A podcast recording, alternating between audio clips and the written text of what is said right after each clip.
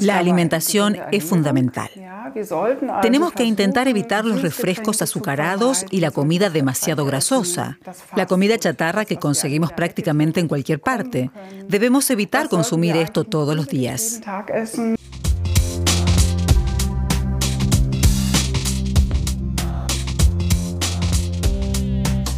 Lo mejor para el corazón son las verduras y frutas ricas en potasio, como el repollo, los plátanos y las almendras. El potasio expande los vasos y previene las arritmias cardíacas. El regaliz, en cambio, no es recomendable, pues su raíz le roba potasio al cuerpo.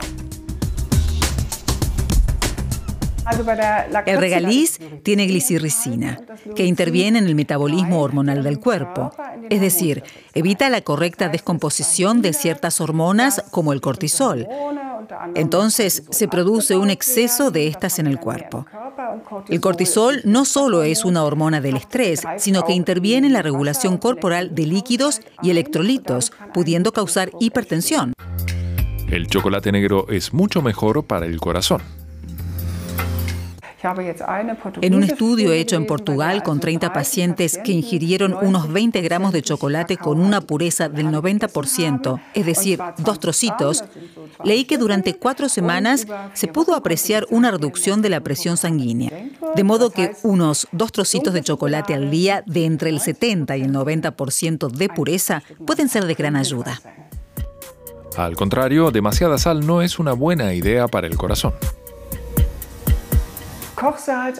La sal común, es decir, el cloruro de sodio, fija el agua en el cuerpo. Y si se consume en exceso, aumenta el volumen de líquido en los vasos, lo que implica que también aumenta la presión sanguínea. De modo que mejor controlar bien la sal. El deporte aumenta el ritmo cardíaco, algo positivo. La OMS recomienda hacer dos horas y media de deporte a la semana. El mensaje central es que cualquier ejercicio es mejor que no hacerlo. En general, eviten las escaleras eléctricas y no usen el ascensor. Si van en transporte público, bájense en la estación anterior para añadir más ejercicio en su día a día. Igual de importante es evitar el estrés y planear momentos de descanso. El estado de estrés permanente puede dañar al organismo por la constante activación de estos ciclos.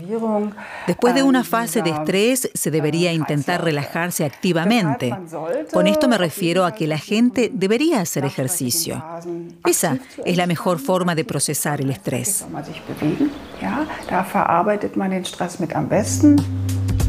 Estos son nuestros consejos para el corazón. Una vez más, comer mucha fruta y verdura ricas en potasio, ejercitarse a diario y reducir el estrés en el día a día.